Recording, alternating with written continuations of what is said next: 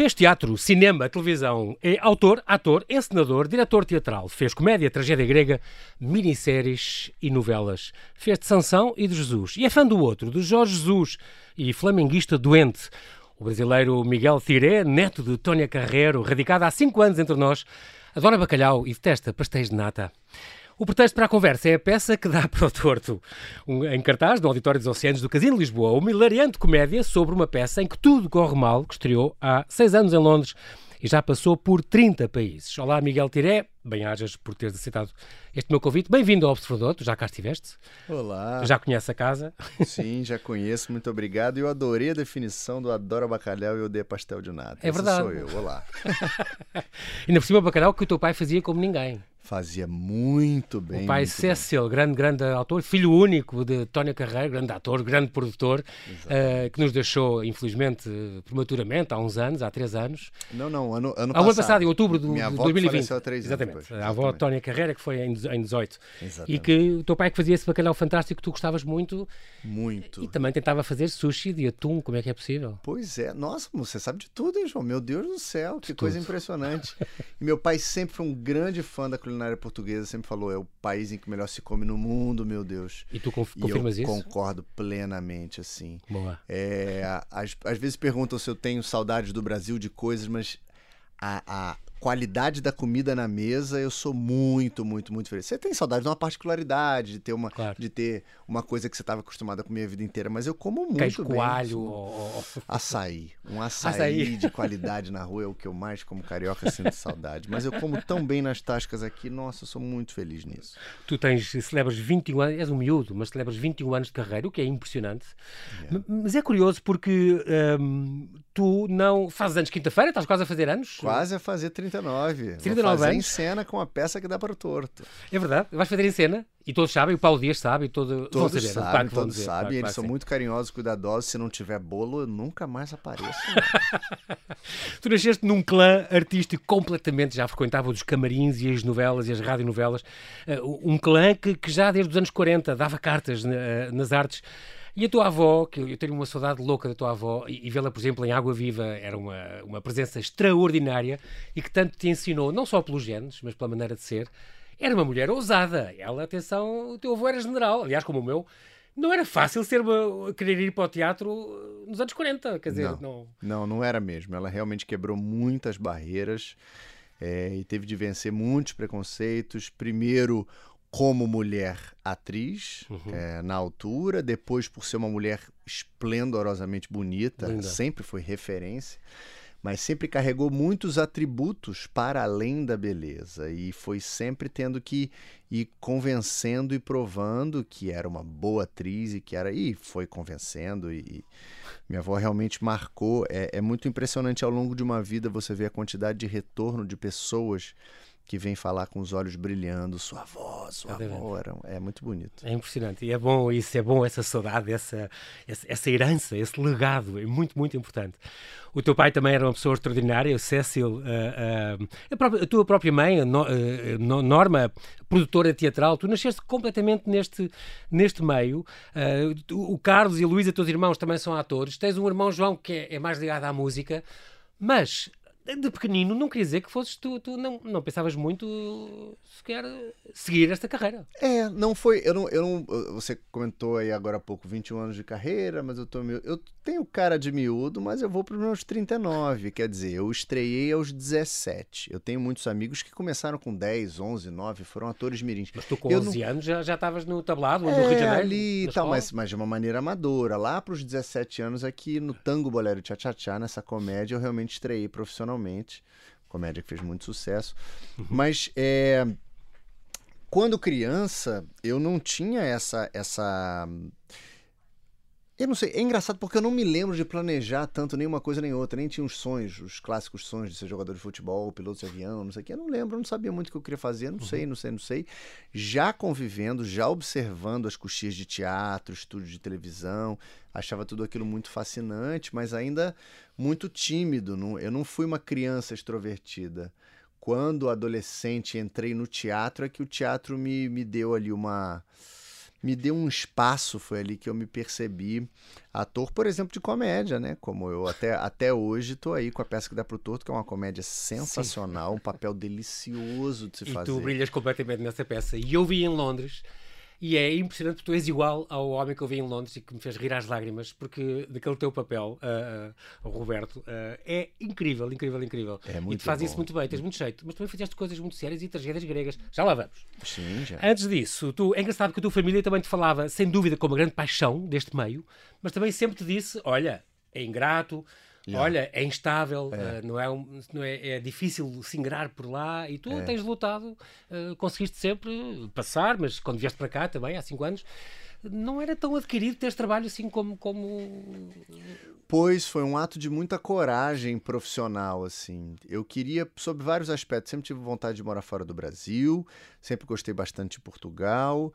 Uh, foi um hiato de trabalho específico, que eu fazia um trabalho chamado Selfie, que era uma peça que nós fizemos aqui, fazemos eu e Matheus Solano, que é meu amigo de longa uhum. data, uhum. essa grande referência é, hoje no Brasil, que é o Matheus, ele é muito respeitado, muito famoso e merece tudo que tem. Yeah. E a gente fazia, a gente fazia um espetáculo e parava vários meses. Aí eu tive um intervalo, que ele foi fazer uma novela, eu sabia que eu teria um trabalho bom no fim do ano, tinha uns seis meses, experimentei vir aqui, amei a vida, ao mesmo tempo reparei que não só o mercado é pequeno de teatro, de televisão, por, não por nenhum outro motivo, mas porque é um país, estamos falando de um país de 10 milhões de, pessoas, claro. de habitantes. E não o Brasil, 200 milhões. O Brasil é 20 vezes mais, é. Sim. Então as, as opções e os mercados são mais variados. E como estrangeiro, por mais que seja a mesma língua, fica mais é, limitado. É. Né? Todas as novelas tinham um lugar para um brasileiro, por exemplo. Exatamente. Uma outra teve, como, como a impostora é. que tu tiveste e fizeste foi. um bom trabalho. Foi, foi, uh, foi. Mas... mas... é raro. Aí, aí veio as audições da peça que dá pro Torto 2019. Em e aí fui eu que procurei a UOL, deixa eu fazer, deixa eu fazer, deixa eu fazer. Ah, claro, eles já me conheciam, que tinham me visto fazer o selfie ali e tal.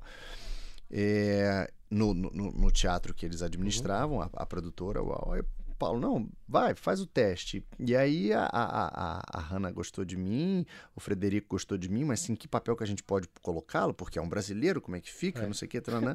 aí eu fiquei ali no Roberto e é muito, é muito divertido. E é bonito de ver, assim, é. né, no mundo hoje. Ou seja, de repente, eu imagino, e no começo eu sentia, entra um brasileiro em cena e o público fala assim, ué, por que tem um brasileiro ali? Em cinco minutos esquece claro completamente, claro embarca-se na história. E tu fazes questão de dizer que não era um papel para um brasileiro. Eh, eu, eu fui ao casting, é. houve 50 pessoas foram ao casting e fiquei yeah. com o papel, mas não é necessariamente para brasileiro. Não mas, é. mas encaixa lindamente ali, tá, é fantástico. É, que bom. Isso é muito bom. E também em 2003 foste para Londres estudar, fizeste este curso de mímica e teatro físico, yeah. e ainda bem, porque este, esta peça que deu para o torto, não, que dá para o torto, não pode ser mais física do que isto. É, é uma é. aula de, de aeróbica, de, de, é, é impressionante. É, é muito, puxa é muito, muito intenso. É muito intenso mesmo. Essa peça é muito bem criada e muito bem escrita. É, é, um grupo de atores, ou seja, nós fazemos um grupo de atores é, amadores, né, ou seja, que não tem muita história, não tem muito currículo, que estão fazendo a estreia do maior evento teatral que eles já fizeram, uhum, uma, uhum. uma um grande é, thriller policial, como Agatha Christie, assim, que, claro, foi escrito pelo próprio grupo para esse, esse trabalho. O próprio grupo que eu estou dizendo é o grupo de verdade, os britânicos que criaram os, isso lá. Os Mischief, sim. Os Mischief, exatamente. exatamente. E aí a gente está tentando sempre, eu faço o personagem que é o Roberto, o outro faz não sei o quê, nós estamos tentando fazer essa peça e tudo que pode dar errado, que eu já ouvi falar na história do teatro, tá tudo acumulado, dá. tudo dá errado. E coisas mais incríveis que você nunca pôde imaginar, de coisas que despencam e que caem, que rolam e que. É incrível. Então é realmente. Só que tem uma coisa muito curiosa. Os britânicos que estrearam isso saíram da faculdade, criaram isso, foram fantásticos. Faziam lá pelos 24, 25 anos de idade. E as Sim. novas escalações no West End tem sempre por volta dessa idade. Aqui é que okay. foram buscar os quarentões. Então, na nossa idade, tá fazendo o que eles fazem. Nossa, rapaz, a gente precisa. A gente tem lá o nosso Telmo Ramalho, que é, é não só um dos grandes sucessos do espetáculo, como é o nosso preparador físico para a gente conseguir estar tá ali. E também é um bocadinho como tu, da escola do improviso, não sei o quê. Yeah. Mas já, já, já lá vamos falar. Para já, Miguel, nós temos que fazer aqui um brevíssimo intervalo e já voltamos à conversa. Até já.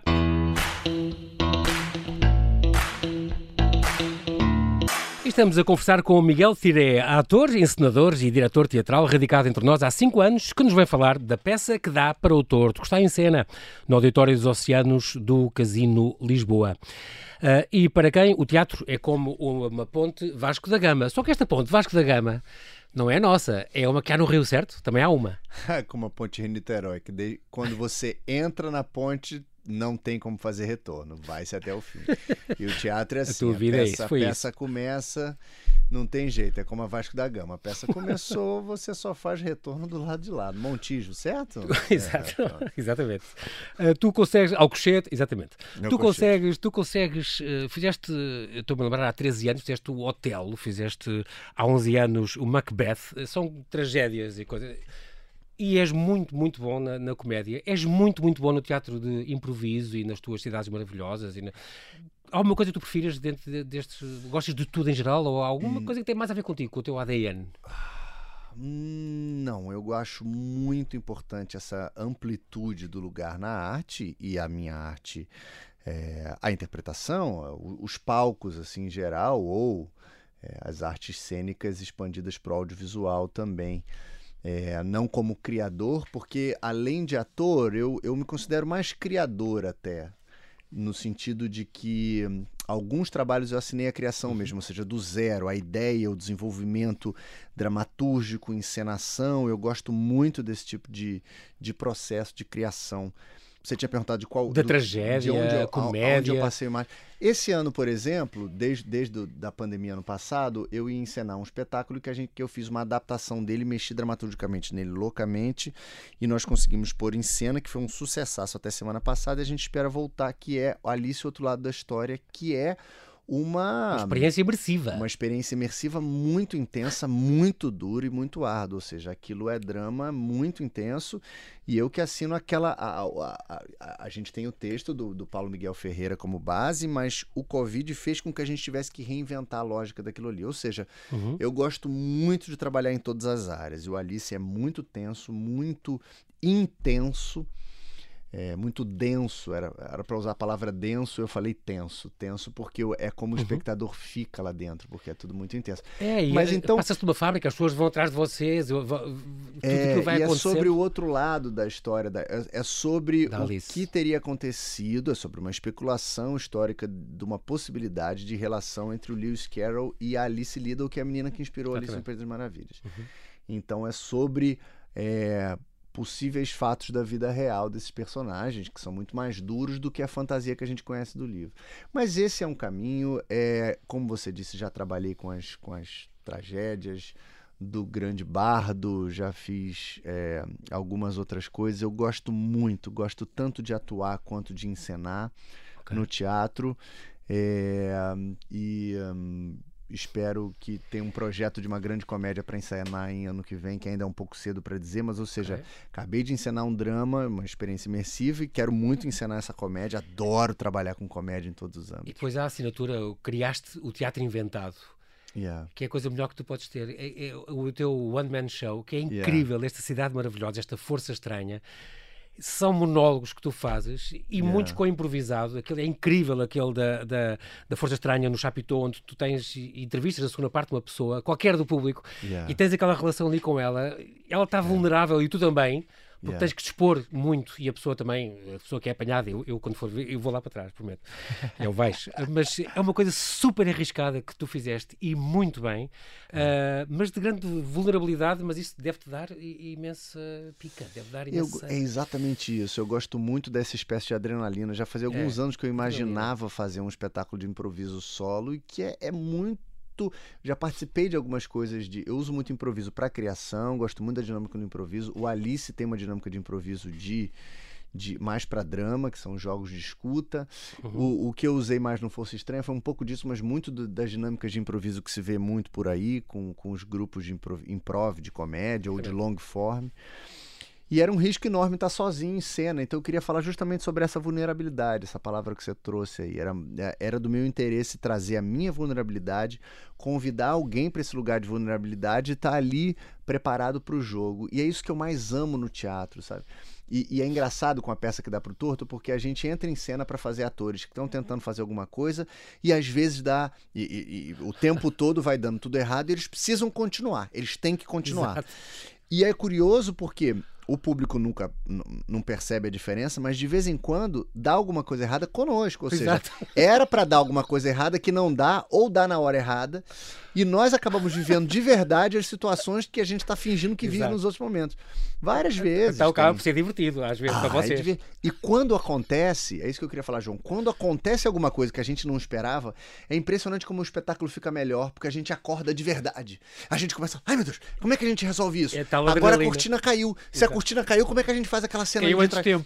É exatamente o que os nossos personagens vivem. A gente passa a viver o que eles vivem.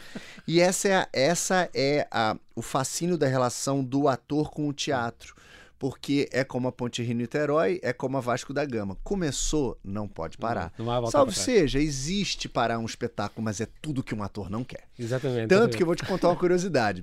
a gente tem uma coisa preparatória durante o nosso processo, porque a britânica trouxe isso, a Hannah, durante o nosso processo e, e com a, a, colaboração sempre do Frederico Corado, que é nosso encenador residente, residente. o português que, uhum. que coordena tudo, eles trouxeram pra gente um esquema de segurança. A gente escolheu uma palavra de segurança que por acaso virou banana.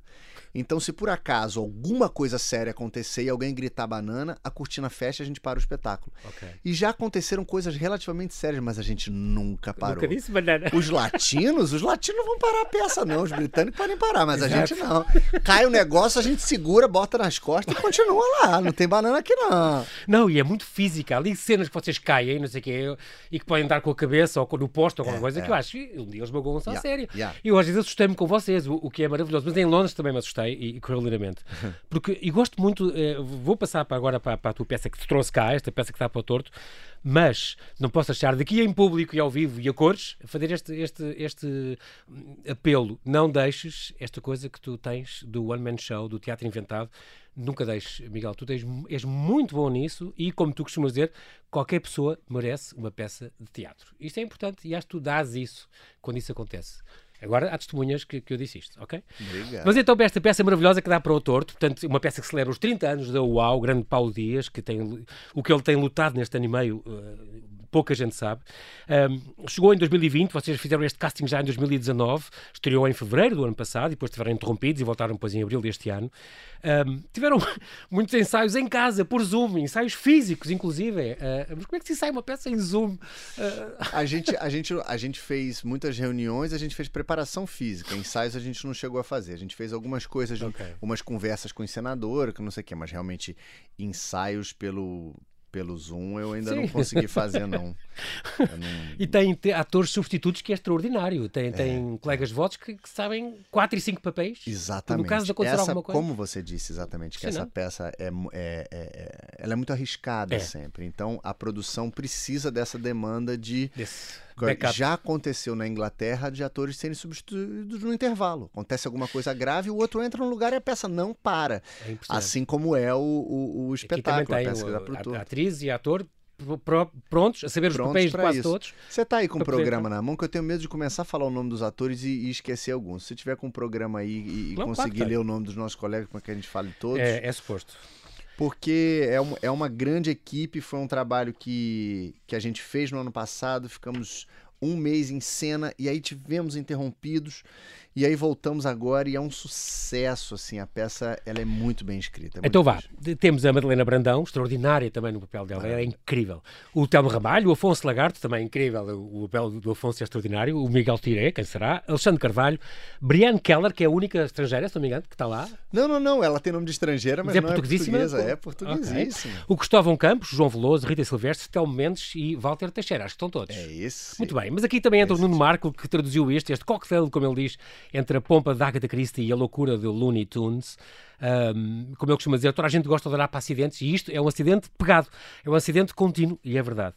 Tenho que fazer aqui também homenagem a esta Anna Sharkey, ela, ela é da Mischief Theatre, é desta equipa inicial, uh, que veio encenar, porque isto é um réplica show, portanto a UAU adquiriu os direitos todos da peça, não só do texto, mas também da cenografia, do desenho de luz, do guarda-roupa, da, da, coreografia, da música, da encenação, tudo isto veio de Londres, veio, é original uh, de Londres, e por isso veio a encenadora uh, inglesa, esta Hannah Sharkey, que depois é ajudada aqui, como tu já falaste nele, do encenador residente, o, Frederico Corado.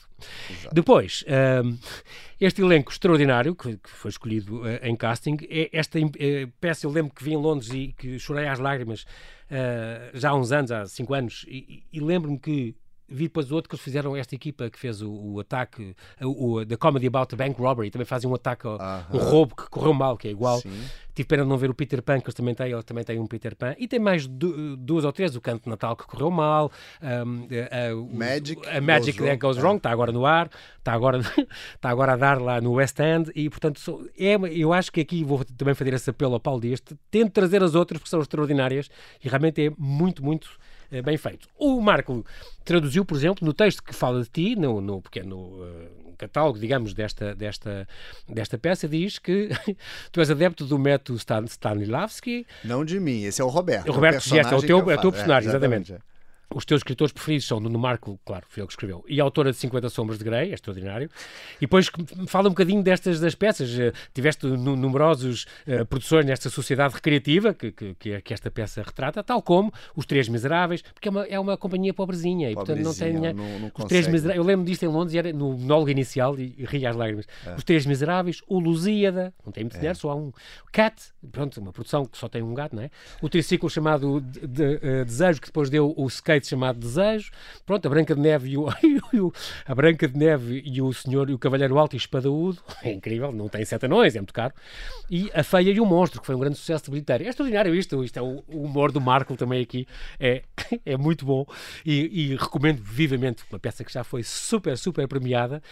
Um, há, outro humor uh, curioso no teu currículo, uh, Miguel, que tu tens lá, erradicado em Portugal desde maio de 2017. Quando erradica, é radicado que se diz, porque erradicado quer dizer expulso, não sei se sabias. E portanto, no teu currículo, só ler o teu currículo rimo por causa, por causa disto. Ele foi erradicado em Portugal, erradicado quer dizer expulso, foi corrido. E erradicámos a varíola, a varíola em 1950, quer dizer, é assim que se diz. Mas depois erradicado, erradicado, eu adorei. Um, que erro maravilhoso. Tá. Não, é erro mesmo. Eu tu... poderia aqui me defender. Sim, mas é agora, é maravilhoso. Mas é maravilhoso. Redação errada e que traz toda uma dramaticidade, dramaticidade para a coisa. Sim, sim, sim. É claro que esta peça, que eu recomendo vivamente, as pessoas vão, vão adorar ir, uh, não se sabe bem até quando é que vai estar, mas enquanto o público quiser, eu sei lá que era há bastante tempo, uh, já tinham até agendado uma, uma turnê no, no Coliseu do Porto e depois, para já, isso caiu, mas Vamos ver se agora com, com, com, a reabertura das coisas consigo, consigam lá ir. Portanto, as pessoas já perceberam que é uma peça, e está aqui há uma sociedade uh, cultural e recreativa do Sobralinho, que ensaia este crime, o crime na mansão Arvasham, e que de repente que tudo corre mal, tudo. As portas encravam, os adereços caem, os adereços desaparecem, os atores ou desmaiam, ou esquecem-se das deixas, ou enganam-se nas posições, da marcação o caos é irreversível e esta peça é hilariante do princípio ao fim. Um, no, ainda bem que tu vieste e, e, que estás cá e que nos faz rir e a gente precisa muito de rir uh, uh, hoje em dia. Miguel, há, algum há limites para o humor ou não? Eu acho que há, mas eu não acho que eles podem ser impostos. Eu acho que eles têm que ser sentidos e descobertos. Eu acho que está no, tá no proponente, tá em quem propõe. Porque uhum. através do humor a gente faz a crítica, através do humor a gente dá uma distanciada racional das situações que tem que tem cunho é, de todas as situações. Ou ela tem um cunho emocional, ou você está se distanciando racionalmente delas e criticando-as com humor. Se uma situação está demasiado inflamada, ou seja, se ela está emocionalmente muito desequilibrada e você resolve meter o dedo erroneamente com humor, você magoa em vez de curar, né?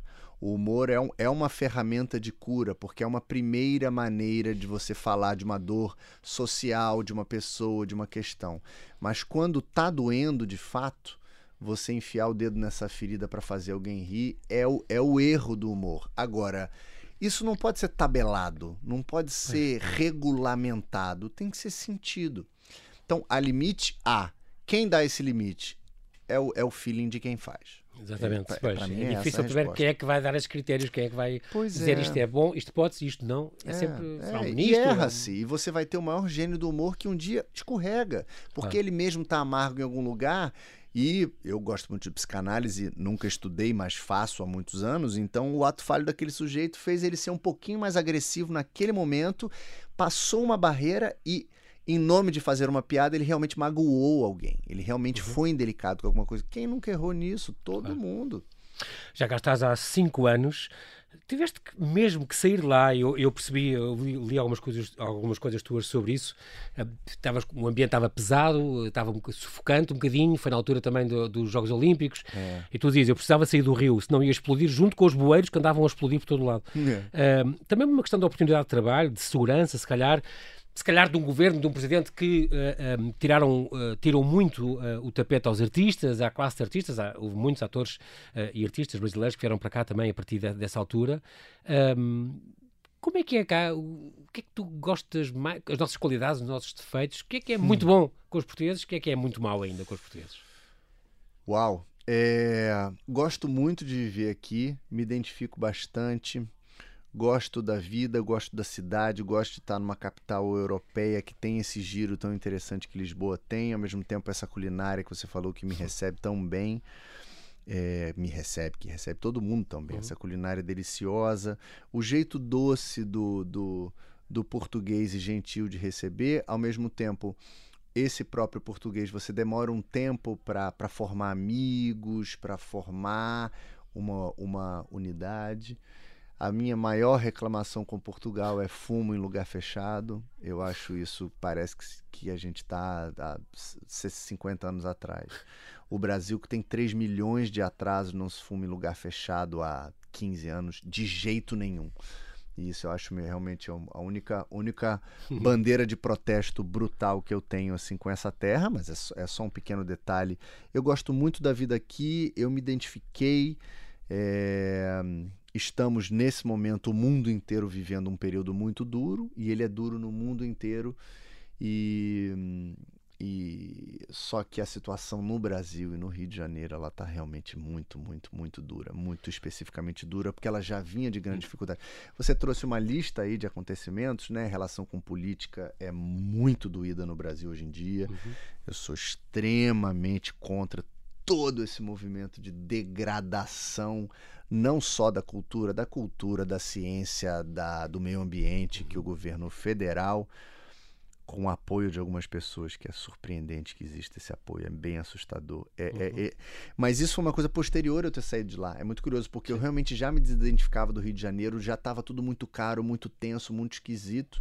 Eu saí de lá em 2016, as coisas depois pioraram muito, com a cidade especificamente de crise econômica, de crise política, com o país de ter sido é, eleito um presidente que desestabiliza, que destrói, que corrói.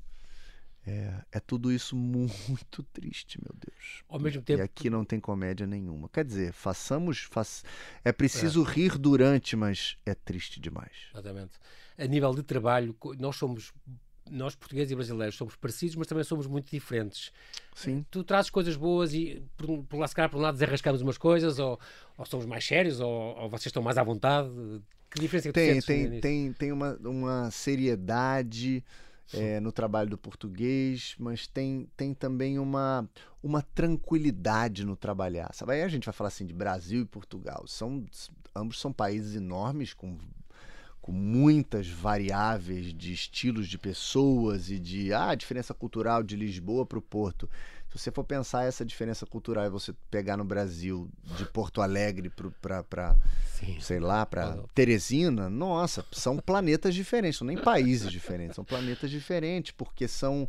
É, é muito longe, é muito distante, Sim. o clima muda tudo. Então, a, a, a figura do que é ser brasileiro é um pouco mais eclético e va- variado naturalmente. Numa São Paulo, num Rio de Janeiro, você concentra uma variável muito grande de culturas do próprio país. Então isso já, já, já faz do Brasil um lugar acostumado a mais diferenças. Eu vejo um português mais tradicional, mas num método. Tem aquele método de trabalhar e você traz uma novidade, existe uma. Eu, por exemplo, uma coisa que eu demorei um tempo a reparar, que em relação a novas ideias e novos projetos, eu aprendi que era melhor não, não perguntar muita opinião de portugueses, porque a opinião seria sempre pessimista. Aquilo vai dar certo? Não, aquilo não vai dar certo. É igual o Euro, o Euro 2016. Esse time não vai a lugar nenhum. Eu falava, tá, mas vamos torcer, Exato. vamos embora, vamos. Não, esse time não vai a lugar nenhum. Quando ganhou, os portugueses arregalavam o olho e falavam, "Ah, a gente ganhou, não é possível. Ah! Uma felicidade louca. Ao mesmo tempo, assim, o carinho e a solidariedade que eu recebi aqui desses novos amigos, nesses dramas que eu vivi nesses cinco anos, o falecimento da minha avó, o falecimento do meu pai, Vai. é impressionante. Eu recebi mensagem, carinho de todos os portugueses que eu conheço. São muito carinhos e muito atencio... carinhosos e muito atenciosos nessa, nessa, nessa, no drama, sabe assim? Sim. Alguém tá precisando. Se, se você tá precisando de alguma ajuda, o português vai sair lá de Cascais de carro, vai vir até aqui o centro de Lisboa para te ajudar a levar um sofá até ali e depois vai voltar para lá. Isso é muito Isso é bom. bonito, é muito comovente, eu sou apaixonado por isso. Nem quero perguntar mais nada porque acho que vamos acabar tão bem. Nós, nós não temos mesmo, é, e tu sabes isso, sabes como é que é o tempo na, rádio e, Claro. sobretudo, desaparece no instante. Resta-me agradecer-te, Miguel Tiré, bem-ajas pela tua disponibilidade em vires aqui ao Observador, mais uma vez. Desejo o melhor sucesso nos teus projetos, quer mais na linha do teatro inventado, já, já te disse isso, é muito importante. Vamos lá. E assim que nos ouve, não perca a peça que deu para o torto em cena no, no Auditório dos Oceanos do Casino de Lisboa. Quarta a sábado às 8, domingo às 5 da tarde. Vá ver para se rir um pouco, todos precisamos disso. E lembre-se que a cultura é segura. É muito importante isso. Bem-ajas, Miguel. Muito obrigado. E Muito obrigado, foi um grande prazer. Que conversa. Olha, eu preciso fazer um elogio. Eu não sei se eu já tive na vida uma entrevista tão bem preparada e tão estruturada, com perguntas tão interessantes e tão profundas. Muito obrigado. Muito obrigado, Miguel.